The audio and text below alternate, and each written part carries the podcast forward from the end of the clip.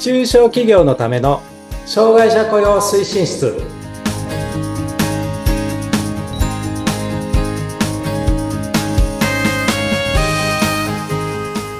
はい皆さんこんにちは。中小企業のための障害者雇用推進室長の木下文彦です。そしてインタビュアーの村山彩乃です。今回もよろしくお願いいたします。はいよろしくお願いします。はい。さて、どんどん秋が深まってまいりましたが、はい。前にね、よく食欲の秋だねってお伝えしたんですが、はい。読書の秋でもありますね。そうですね、はい。読書。木下さん結構本を読まれるって聞いたんですが、はい。何か今今年の秋ハマってる本とかありますか？そうですね。あの本本というかね漫画なんですけどねはい。い最近漫画を読むようになったんですや、いいじゃないですか。漫画も学びたいです。私、あの、漫画読んだことあんまなかったんですよ。そうなんですね。なかったんだけど、なんでそんなことで、あの、漫画読み出したかっていうと、はい。あの、実は漫画の中でもね、えっと、障害をテーマにした漫画って結構あるんですよ。うん。はい。でね、あの、障害者雇用の本とか読んでると文字ばっかりで、あとあの、観光庁が調査したグラフを元にしてとかね、あ、はい。苦しいじゃないですか。確かに、硬い印象はあります。実例書いてあるんだけど、はいなんとなくね、こう、まあ、リアリティある、うんちょっとね、うん。減るかなって感じもあるので、漫画で読むと、ちょっとこう、まあ、ちょっと持ってるような感じのところもあるんだけど、よりリアリティを持って感じられるんでね。はい。それがとてもね、いいなと思って、今読んでるのがですね、漫画で言うとね、僕の妻は発達障害っていうね、うーん、はい。えっ、とね、作者がね、七戸恵里さんっていう人うんとう、ん亀山聡さんっていうご夫婦なのかな。このご夫婦の、まあ、じ自伝的なっていうかね、うーん。今読んでます。これすごい面白いです。ああ。面白くて、この前電車で読んでたら、はい。素敵に乗り過ごしました。夢中になって。夢中になる。あの、本当に。可愛いですね。でね、やっぱりここに出てくるエピソードっていうのがはい、すごくね、あ、そういうことなのね、と。うん。ADHD の人が物忘れが激しいっていうかね、物忘れしやすいっていう時に、あ、こういう場面でそういうのが起こるのねっていうのが、はい、あの、出てきますんでね。はいぜひ皆様も、あの、本読んでね、字ばっかりで面白くねえなって思ってる方多分いっぱいいらっしゃると思うんで、はい。あの、こういう漫画でね、あの、読む。で、今、あの、なんだ、えっ、と、キン Kindle とかあるじゃないですか、電子書籍ね。はい。これですぐ買おうと思えば買えますし、うんちょっとね、こういうので読んでいただくのがいいかなって私は思ってます。うんうん。結構ね、みんなイメージしやすいかもしれないですね。あとは、はいあの、イラストもされてるし、新キャラクターに、こう、気持ちも入って、より。理解にそうなんですい。けるかもしれないので、あ、皆様いいですね。えっと、漫画のタイトルが、僕、僕の妻は発達障害ですね。ですね。ちょっとはい皆さん、ぜひチェックしてみてください。はい。よろしくお願いします。お願いいたします。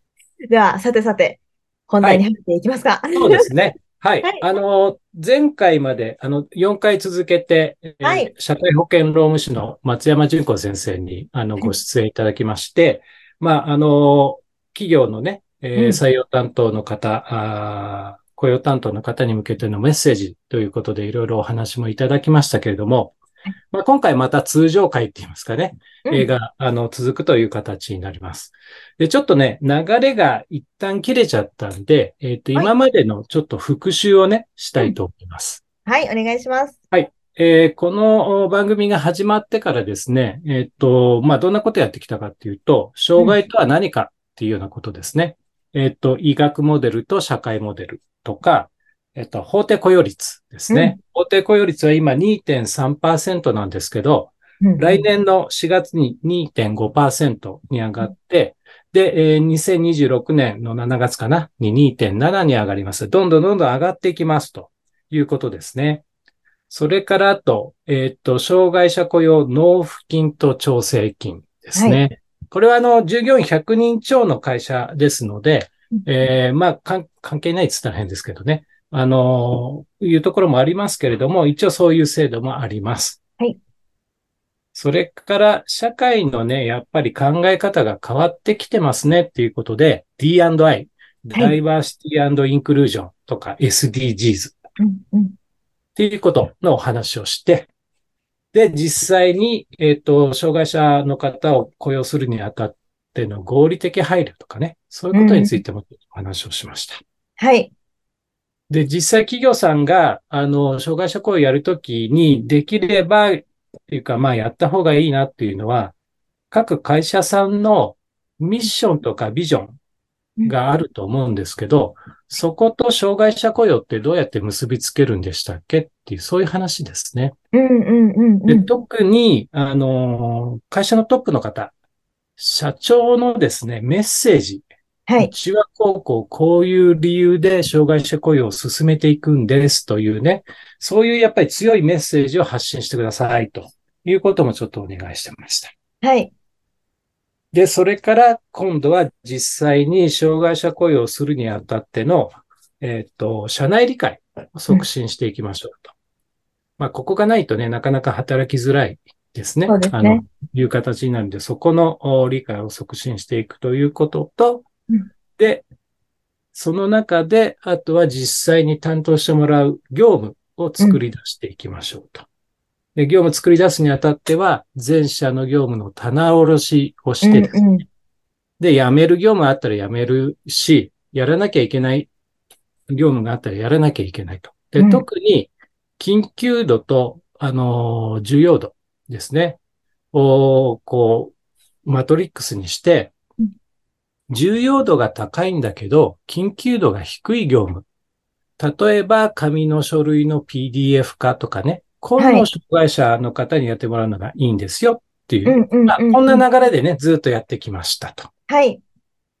で、えっと、これからね、今後、いよいよ、いよいよお待ちかどうかちょっとあれですけど、いいね求人採用編。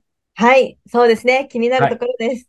これがね、スタートします。で、こうんこ、ここね、やはり、あの、企業さんとお話しすると、うまく、あの、応募が集まらないとか、うん。来たら来たでいいんだけど、何に注意して面接したらいいのかわかんないとか、いうことをお聞きしますんでね。それを次回からはい。あの、話をしていこうと。そんなような感じなんですね。はい。で、あとね、今日もう一つ、えっ、と、まあ、その採用編の前にうんお話ししたいのが、採用する前に、やっぱり人材要件って確定しなきゃいけないですよねって、そういう話ですね。はい。人材要件とは、はい。あのー業務が決まって、あのー就、就労の安定性とかね、うん職務能力うん。とか、職場環境とかう、んそういうところをね、やっぱりやっていかなきゃいけないんですけど、ここをお話しするにあたって、はい。さらにちょっと前段があって、あ、はい。前段、前提というか。前提があって、はいそれは何かっていうと、うん業務がある程度決まったんで、うん。それについてマニュアルを作っていきましょうって話なんですよ。あ、そっか。実際に働いてもらう前に、マニュアルが必要、大切。必要。必要で、うん結局、その時に人材要件を決めるにあたって、じゃあ業務ってなんだっけ？みたいなところですね。この業務ってなんだっけっていうか、この業務はどういうふうにやっていくんだっけ？何に注意しなきゃいけないんだっけ？っていうことをはい。分かって、うん。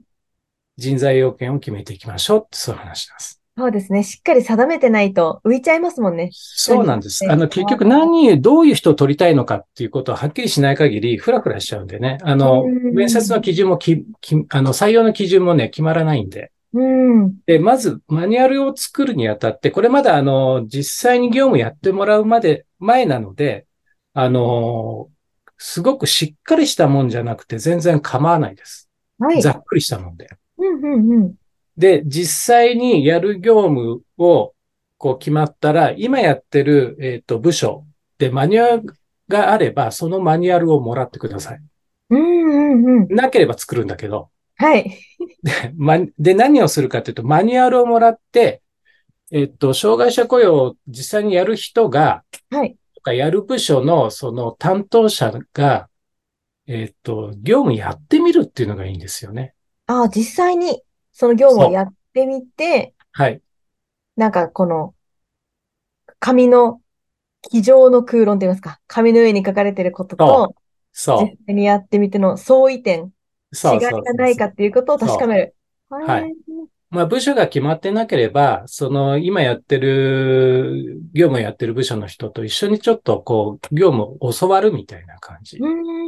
で、なんで、なんでこれが必要かっていうと、いや、人事担当なんだから必要ないじゃないって話なんだけど、はい。やっぱりね、えっと、定着面談とかしていく中で、うん。こういう業務やってるよねって、お互いに分かってないと、今一つこう、きっちりした面談ってできないんですよ。そうですよね。ああ、あの業務のあそこの工程ねってうんうん。言えるか言えないかっていうのは結構でかくてですね。はい。はい。なので、完璧にできる、あの、えっと、ご担当、人、特に人事担当の人が完璧にできる必要はないんですけど、どんなことをやっているかっていうことはやっぱり分かる必要があります。うんうんうんうでん。、実際にできたマニュアルについてはですね、えっと、まあ、文字情報だけだとやっぱ分かりづらいんで、うん。あの、イラスト、図とかね、写真を入れてほしいんですね。はい。で、そうすると、まあ、百聞は一見にしかずの世界なんだけど、うんうん。で、その時に写真やイラストの視点、見る、見る点、視点に注意してほしいんですって話なんですけど、はい。よくね、あの、前職ですごくびっくりしたことがあってですね。はい。えーっと、や、その業務をやってる部署からもらったマニュアルを、えー業務指示をする人がやってみて、実際にやってるところを写真に撮ったんですよ。はい。